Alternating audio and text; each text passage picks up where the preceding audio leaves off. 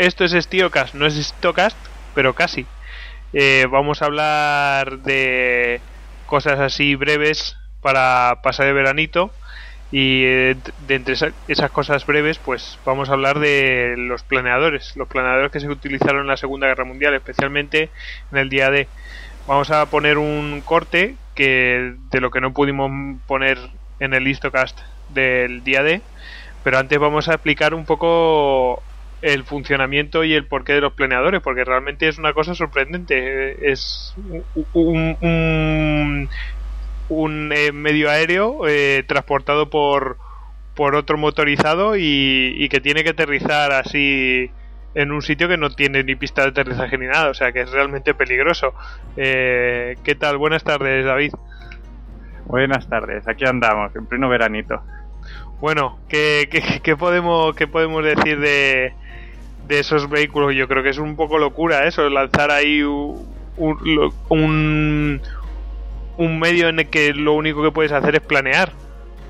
Bueno, yo creo que fue un fenómeno muy, muy peculiar de, la Segunda Guerra Mundial. Es que como empezó a, a, formarse una doctrina de asalto aéreo con, paracaidistas, realmente al lanzar los paracaidistas solo era, era muy poco, pues, aunque era un, un, efecto sorpresa muy fuerte, pero tenía muy poca potencia de fuego.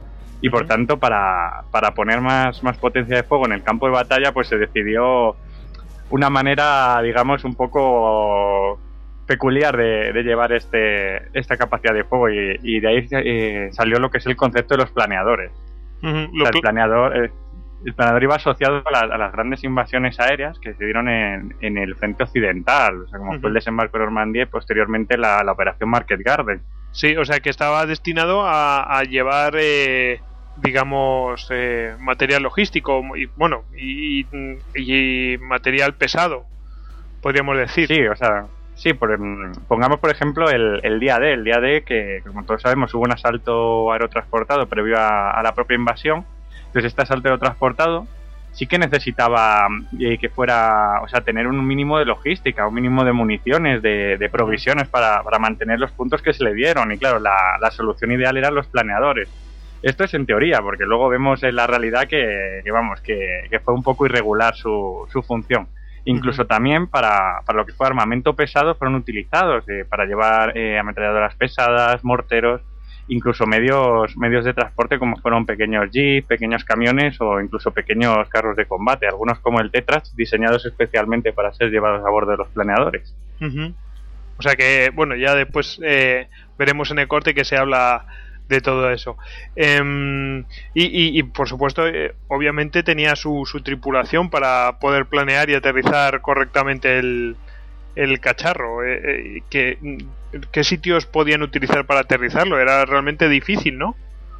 Sí, bueno, el, vuelo en planadora, así en resumidas cuentas, o sea, digamos que salían desde los aeropuertos en las Islas Británicas, remolcados por, por bimotores o cuatrimotores, dependiendo de, la, de, lo lejos que tuvieran que ser lanzados, y eran arrastrados por un cable. O sea, imagínate pues, eh, que fuera una, una, tripulación, a lo mejor 20 hombres o con un carro de combate, con, con sus propios pilotos, detrás de un avión.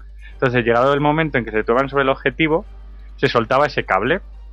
Entonces, al soltarse el cable, el, planeador tenía que planear, eso sí, eh, un planeamiento contrarreloj, porque digamos que siempre iba cayendo. Al no tener ninguna motorización, no podía retomar el vuelo. Entonces, tenía que buscar un lugar, eh, digamos, plano, llano, donde poder posarse. Para eso utilizaba unos patines, no tenían los típicos sistemas de ruedas. Las ruedas las utilizaban para despegar, no para aterrizar, que tenían unos patines. Entonces, eh, por eso es un fenómeno, digamos que es un, elemento utilizado solo en el, en el, frente occidental, que era el único acto con esas grandes extensiones de campo donde poder aterrizar los planeadores.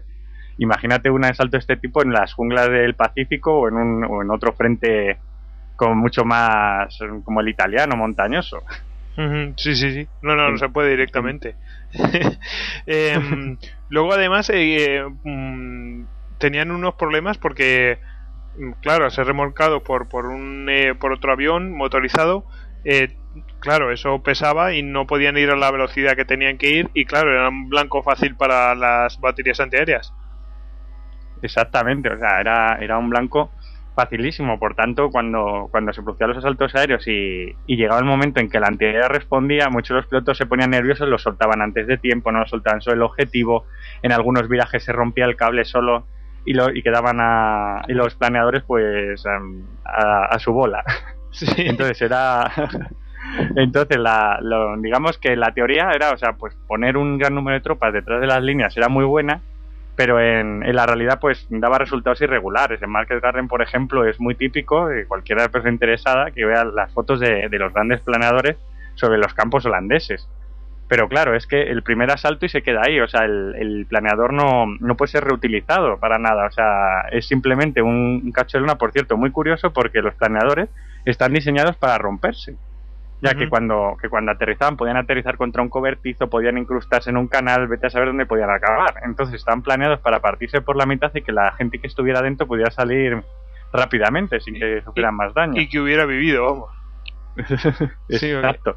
Porque, pero, pero vamos, que era, era un medio muy, muy curioso y, sí que es muy representativo en los asaltos de Normandía y posteriormente en Market Garden. Mm, y el tema de las bajas, eh, realmente la gente que iba adentro se la jugaba mucho más que en un avión. Sí, o sea, la jugaban porque, como he dicho, pues imagínate que el planeador va a mucha velocidad, impacta contra un campo y en ese campo hay un terrapleno o algo, claro, el, volcaría. Sí. Eh, realmente era un vuelo muy muy arriesgado o un exceso de peso que hubiera sido que se le hubiera dotado de más peso del necesario o no se hubieran tomado bien las medidas o llevara más, más carga o más mercancía eh, directamente podía hacerle caer como una piedra era, era muy, muy arriesgado. Eh, pues, y, bueno, ¿y en qué operaciones participaron? Has mencionado Market Garden, has mencionado el, el día de, vamos, el, la operación Overlord.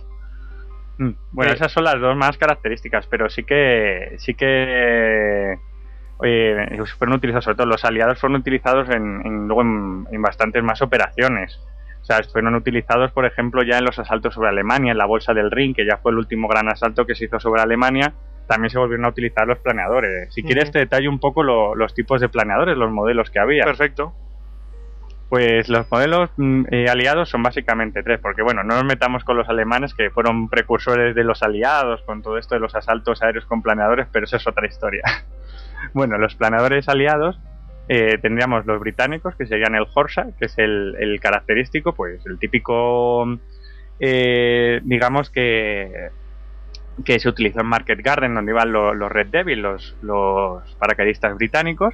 Luego el Hamilcar, el Hamilcar es un planeador pesado, o sea, es un tipo de planeador mucho más grande que realmente tenían que ser arrastrados por, por cuatrimotores. O sea, lo grande que era. Y estos sí que se utilizaban para llevar pequeños carros de combate eh, o pequeños camiones. Estos eran muy, eh, muy, característicos porque su morro se abría para, para, que la carga saliera. O sea, era realmente como si fueran lanchones de desembarco aéreo. Sí. Y tenía la cabina del piloto sobre todo lo que era la, la zona de carga. O sea, eran unos, unos planeadores pesados muy, muy característicos.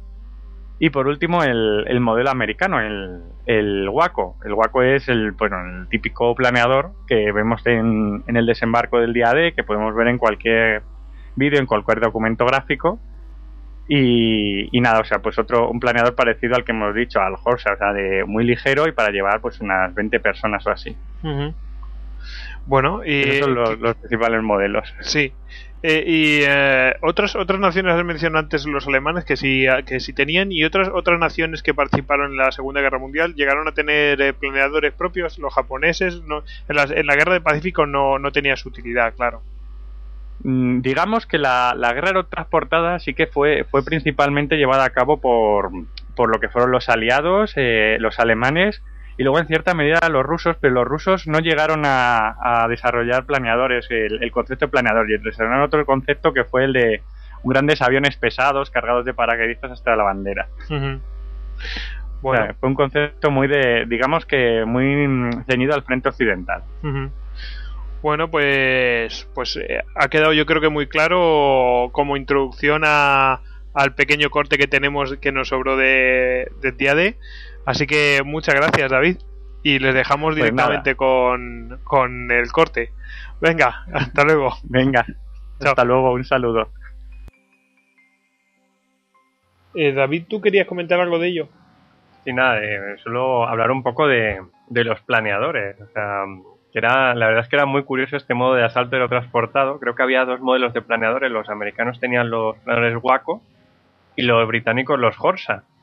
Y el método que tenían era prácticamente tenían que buscar una zona, eh, ya no iban remolcados por los T-47, los, los, aviones que, lanzaban a los paraquedistas, les soltaban la marra y ellos mismos tenían que buscar un sitio planeando donde aterrizar el avión y claro, al ser un realmente un avión de madera sin motores que podía aterrizar en, en el campo, podía llevar un número de tropas mm, bastante considerable o, digamos vehículos ligeros como pueden ser jeep o pequeñas antiaéreas. Entonces es muy es muy curioso este modo de asalto y, y en, el, en el puente Pegaso se utilizó con el, con el descenso unos planeadores que casi casi clavaron en, en el sitio indicado. De tal manera de todas maneras, eh, en, como, bueno, en el Museo del 82 tienes un, un planeador guaco y puedes montarte dentro. Vale, pues, de, hecho, de hecho ahí tú pasas, digamos, como si fueras por dentro y ves, digamos, la distribución de las tropas. Eh, hay que echarle, hay que echarle valor, ¿eh? Es madera y lona. O sea, yo no sé, a lo mejor una pequeña batería o tal, aún, pero meter ahí un jeep, porque es que además eh, las tropas van en la cola y, la cola hace hace forma, digamos, como, pues eso, de, de cola se, se, va estrechando. Yo no, yo no creo que meter sí, sí, metieron, jeep. metieron, metieron Jeep. De hecho, una, una de las escenas, vale que es una película, pero en Salvar al Soldado Ryan sí que lo hablaban de que, de que se metían ahí los Jeep de los generales y que eso aumentaba el peso con las planchas blindadas y tal y le, y le eran más inmanejables los, los planeadores y muchos estrellaron por eso, por el peso. Uh -huh. Sí, sí, no, de, desde luego tú, mmm, cuando tú, tú, pasas, digamos, el, el, el, eso, tú pasas, digamos, por el centro, ¿vale? De lo, uh -huh. de lo que sería el, el, el, planador. Entonces ves a tu izquierda, digamos, la zona de donde irían los pilotos y a la derecha donde irían las tropas. Y hay que echarle, hay que echarle valor, ¿eh? Hay que echarle valor para meterse en uno de esos porque es madera y lona. Uh -huh. No nada de grandes blindajes ni, ni historias. Ni nada. Era prácticamente un ataúd volante, ¿no? sí, de, sí. de hecho, yo voy a subir las apuestas. Eh, la sexta aerotransportada en, en su ataque lleva 20 carros de combate a bordo de planeadores, modelos M22 Locust y el Mark 7 Tetrach, que son tanques ligeros diseñados específicamente para ser transportados en planeadores a la zona de combate. El resultado no será demasiado bueno, porque la verdad es que se descerrajan, son tan son ligeros y se descerrajan relativamente bien, pero bueno, se llegará incluso a, transportar carros de combate. Ostras, pues mm, vamos, yo, yo, me estoy imaginando montar el, el, carro de combate en una plataforma y construir el planeador alrededor, ¿sabes? O sea, un, un, poco así porque es que... Sí. Ah, mira, sí, lo estoy viendo aquí como lo... Un poco difícil. Bueno, esperamos que os haya gustado eh, este Cast y, y que paséis un buen verano.